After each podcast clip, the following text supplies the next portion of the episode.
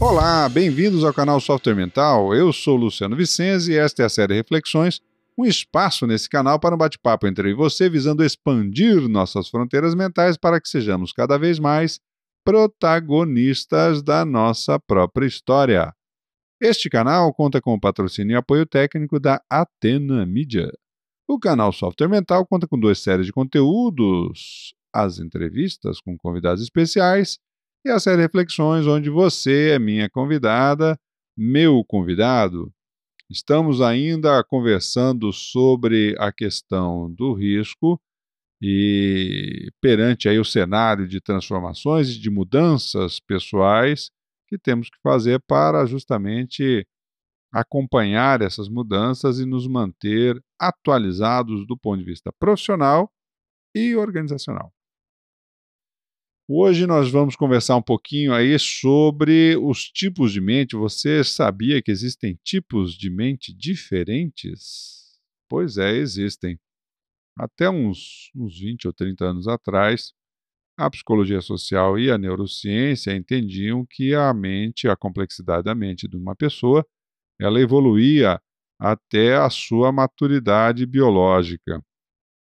Hoje em dia, é, na verdade, nesses, nessas últimas décadas, então, a partir dos estudos de ressonância magnética, entende-se que a complexidade mental muda e, inclusive, nós podemos ter atitudes e práticas que é, modifiquem a complexidade da nossa capacidade mental.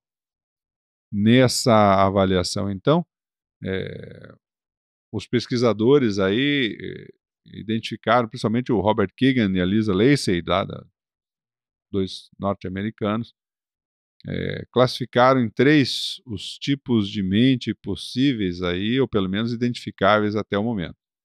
A primeira delas, onde se encontra a maior parte da população, é a chamada mente socializada. A pessoa que tem a mente socializada, ela funciona muito em função do grupo. O, o, o instinto gregário dela ainda é bastante forte, bastante atuante, e ela meio que se confunde com o grupo. Ela funciona a partir da socialização como elemento fundamental e, e, e estabelece dentro dessa socialização os parâmetros do seu comportamento. Então, nesse caso, atender às expectativas externas é a sua meta principal. Ou seja, estar de acordo com o que os outros esperam dela, atender a essas expectativas. É, e funciona muito com o pensamento de grupo. Há uma preocupação sempre muito grande de se enturmar logo ou de saber como é que funciona por ali o comportamento das pessoas para tentar se adequar. Apresentando, portanto, então, uma baixa autonomia. A autonomia, aqui entendida, segundo a definição do Kent, é como a capacidade de é, autodeterminar aí a sua conduta a partir de conceitos e, e, e princípios morais por você mesmo estabelecidos. No caso da mente socializada, esses, esses códigos de conduta são todos sociais, estabelecidos pela sociedade é, conforme a cultura vigente onde o indivíduo está inserido. E, e isso nos, nos, remete até a uma das dos elementos fundamentais da psicologia social, que diz que o ambiente interfere mais com o comportamento do indivíduo do que o seu próprio perfil. As, as atitudes, então, a forma de atuar da, da pessoa com a mente socializada é moldada pelas definições e expectativas do ambiente. E o eu ganha coerência justamente pelo seu alinhamento e lealdade a, a esses princípios do ambiente. Então, se identificar com o contexto social é o que mais deseja a mente socializada, né? As mensagens que ela recebe, por exemplo, as informações que ela acessa, normalmente são decodificadas conforme o impacto no alinhamento do grupo. Se vai contra o que o grupo é, estabelece como um padrão comportamental, a mente socializada vai contra. É, critica, rejeita, é, desclassifica, insulta, é, ou simplesmente é, sequer quer entrar em contato com essa possibilidade. Né? É, a mente socializada é aquela que, então, normalmente preserva o status quo. não quer mudanças no status, do status quo, independente da sua posição dentro do grupo. Não é, não fique pensando aqui que a mente socializada, então, nesse caso, quer manter o status quo, por exemplo, porque tem poder. Normalmente, a mente socializada é mais comum, por exemplo, na turma de base. Se você pega, por exemplo, uma organização, é onde está a maioria dos funcionários, principalmente de nível operacional, estão na mente socializada. A mente socializada, portanto, é onde está a maioria, então, dos profissionais do século XX e alguns gestores, inclusive. Ou seja, aquela postura de esperar que alguém diga o que eu devo fazer para daí eu fazer. Foi, foi, foi dito que era para fazer assim, então eu faço. E às vezes não consegue é, ter arbítrio suficiente para analisar e ponderar sobre a validade ou não dessa orientação. Casos mais emblemáticos e, e traumáticos dentro da história da humanidade aconteceu, por exemplo, na Alemanha nazista, onde muitas pessoas que, em tese, eram consideradas bons cidadãos, tiveram um comportamento é, abominável ou, ou, muito triste, ou, ou é, em função de que simplesmente atendiam a ordens do, do governo nazista e, e, e sem considerar é, a humanidade das pessoas com quem estavam tratando, porque foi isso que era dito para fazer, isso que era necessário fazer, esse era o meu papel, me disseram para fazer isso, então eu faço. A mente socializada, ela não consegue se distinguir ou se distanciar do ambiente para poder discernir sobre as suas ações. É isso que é para fazer, é isso que todo mundo faz, é isso que eu vou fazer. O segundo tipo de mente, é, já mais afeita aí a um processo de, de liderança, por exemplo, da pessoa que assume mais protagonismo, é a mente autoral. Na mente autoral, o indivíduo ele já é capaz de se distanciar melhor do ambiente social com o qual ele convive. Lá na mente socializada, um, uma frase aí do senso popular é o peixe não vê a água. Então, na mente socializada, o camarada não distingue ele do, do grupão, da média social. Na mente autoral, ele já consegue esse distanciamento. Ele já consegue entender que ele é uma coisa e o que diz a sociedade é outra. O suficiente aí para julgar é, e desenvolver uma autoridade pessoal é, para poder fazer escolhas, e, e, e, ver em que momento vai atender as expectativas externas e em que momento vai fazer aquilo que acha que tem que fazer. Então aqui a autonomia já começa a se desenvolver cada vez mais, as, as normas próprias, né, a capacidade de se autodirigir, tomar posições, é, estabelecer aí eh, limites por si mesmo. Se na mente socializada o camarada entra no carro e ele quer ser guiado por alguém, na mente autoral, o cara já quer ser o motorista, ele já quer assumir as rédeas da coisa e ele quer direcionar todo mundo a partir daquilo que ele entende como o melhor. Então, nasce aí alguns princípios de liderança, porque ele já possui uma capacidade de conduzir, mas a dificuldade ainda da mente autoral é que ele tem um filtro seletivo para aquilo que não confirma suas hipóteses. Então, ele desenvolveu os seus princípios, mas se acontece alguma coisa que não encaixa, ele de novo tende a julgamento e a reprovação disso que não se encaixa.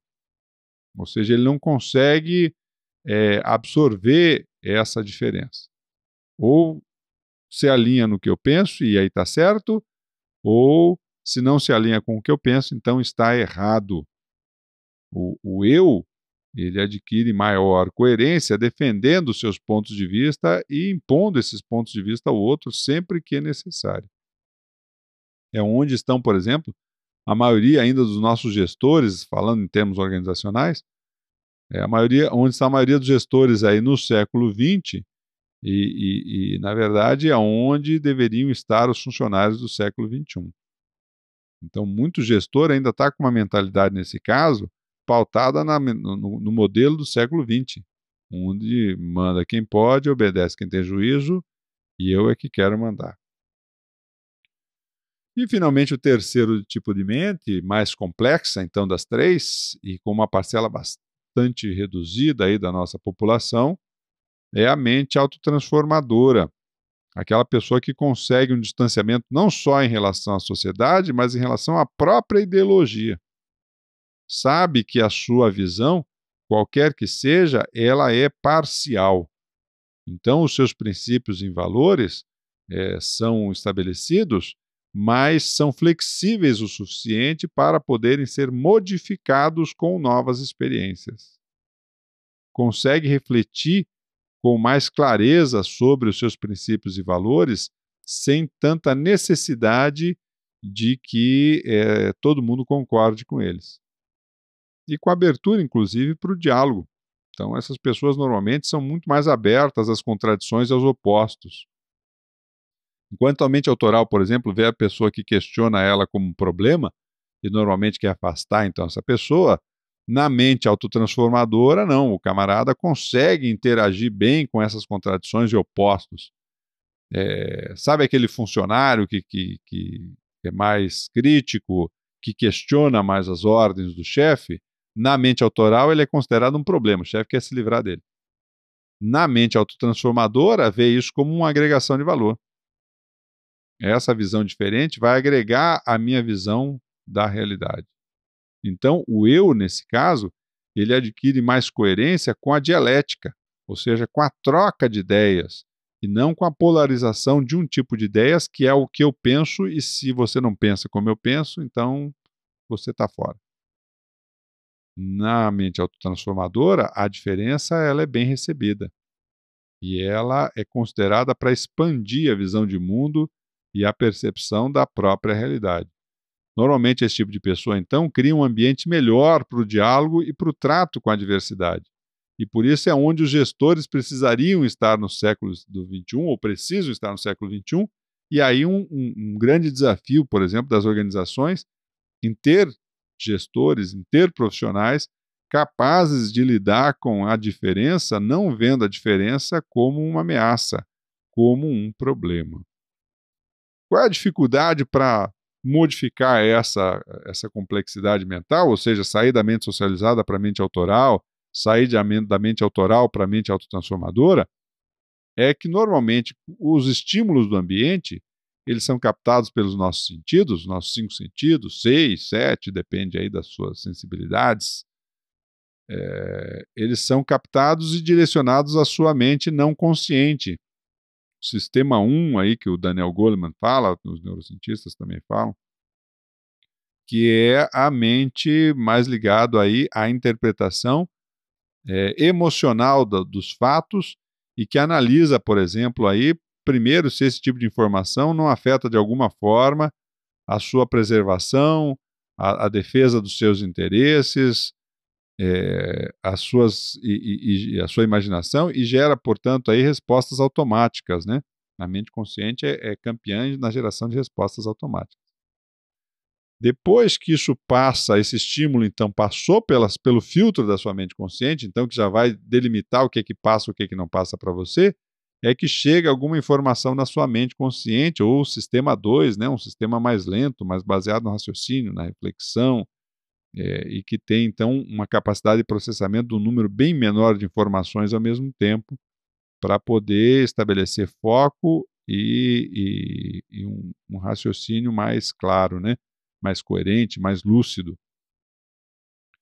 Só que as nossas decisões, que então derivam dessa mente consciente, os nossos comportamentos, decisões, ações, elas foram, na verdade, tomadas em torno de meio segundo antes pela mente não consciente. Então, o que na verdade a gente faz a maioria das vezes é tomar decisão na mente não consciente e arranjar uma justificativa racional para explicar para os outros por que, que fizemos daquele jeito lá na mente consciente. E aí, uma discussão, então, que a gente vê com frequência dentro da neurociência é: mas vem cá, e cadê o livre-arbítrio? Pois é. O livre-arbítrio só existe na sua escolha de que tipo de inputs você vai começar a colocar na sua mente subconsciente. Portanto, é preciso, por exemplo, acessar novas informações e refletir sobre elas para começar a criar uma base diferente da sua mente não consciente, desarmando certos mecanismos de defesa e proteção que o cérebro estabelece, para que você possa então deixar passar as informações captadas pelos seus sentidos de uma forma mais livre de uma forma mais original. E é aí que o nosso livre-arbítrio funciona. Então, o livre-arbítrio é a sua capacidade de escolher que tipo de input você vai começar a colocar na sua mente não consciente. Isso se faz através da repetição e da atenção. Então, aquela leitura muito rápida que você não, não processa ou não reflete sobre com profundidade sobre o que está lendo, não serve para nada. O mais importante é você fazer o exercício da reflexão mais prolongada e aprofundada para justamente consolidar um nível de informação mais consciente ou mais é, coerente com os seus desejos em termos de comportamento é, é, prático na vida, né? Então, a forma de você sair da mente socializada para a mente autotransformadora é começar a definir, por exemplo, com mais clareza quais são os seus propósitos na vida, quais são os valores que pautam a sua conduta, quais são os critérios que você usa no momento decisório. Se você quer sair da mente autoral para a mente autotransformadora, comece a pensar que a sua visão de realidade, qualquer que seja ela, é só parcial e que você tem, precisa começar a fazer um movimento de se abrir ao diferente, não entendendo o diferente como alguma coisa que te é, reduz porque você não, não, não tem habilidade para pensar de uma forma diferente ou de fazer de uma forma diferente do que faz. Mas sim alguma oportunidade de aprendizado e desenvolvimento. Então, na mente autotransformadora, o problema é visto como uma, uma, uma oportunidade de aprendizado. Na mente autoral, muitas vezes, o que o indivíduo quer é se livrar do problema. Então, esse tipo de raciocínio, de uma forma bastante simples, é o que nos ajuda a sair e aumentar a complexidade da nossa mente. Por que, que isso é importante? Bom, porque é, o futuro é um bicho diferente. Ele não, vai, ele não deve seguir, segundo todas as previsões, ele não deve seguir esse movimento incremental que a gente está acostumado. Eu fecho esse episódio aqui com uma frase do Silvio Meira, onde ele diz o seguinte: quase nada do que será o futuro virá do passado através do presente. Ou seja, o mundo deve começar a ter uma nova realidade muito diferente, na qual nós não vamos ter um elemento comum de desenvolvimento incremental dessa realidade. E isso requer da nossa parte uma abertura muito maior para coisas completamente distintas da forma como a gente interpreta as coisas hoje. E esse é o desafio de sair da mente autoral para a mente autotransformadora. Desdramatizar o diferente como algo perigoso e passar a ver o diferente como algo que nos permite ampliar a visão de mundo e ampliar a visão de nós mesmos, aprofundando o nosso autoconhecimento. Muito bem, pessoal, estamos chegando ao final de mais um episódio do nosso podcast, série Reflexões. Por que tratamos desses temas aqui no canal Software Mental? Porque confiamos que o mundo é um cenário de oportunidades para quem expande as suas fronteiras mentais em direção à mente autotransformadora. É o que nós queremos aqui no canal Software Mental. Levar você cada vez mais para a mente autotransformadora porque entendemos que você merece aproveitar essas oportunidades. Curta os nossos podcasts, se inscreva no nosso canal no YouTube ou acesse os nossos podcasts nas diversas plataformas mundiais onde estamos. Um abraço e até o próximo episódio. Tchau!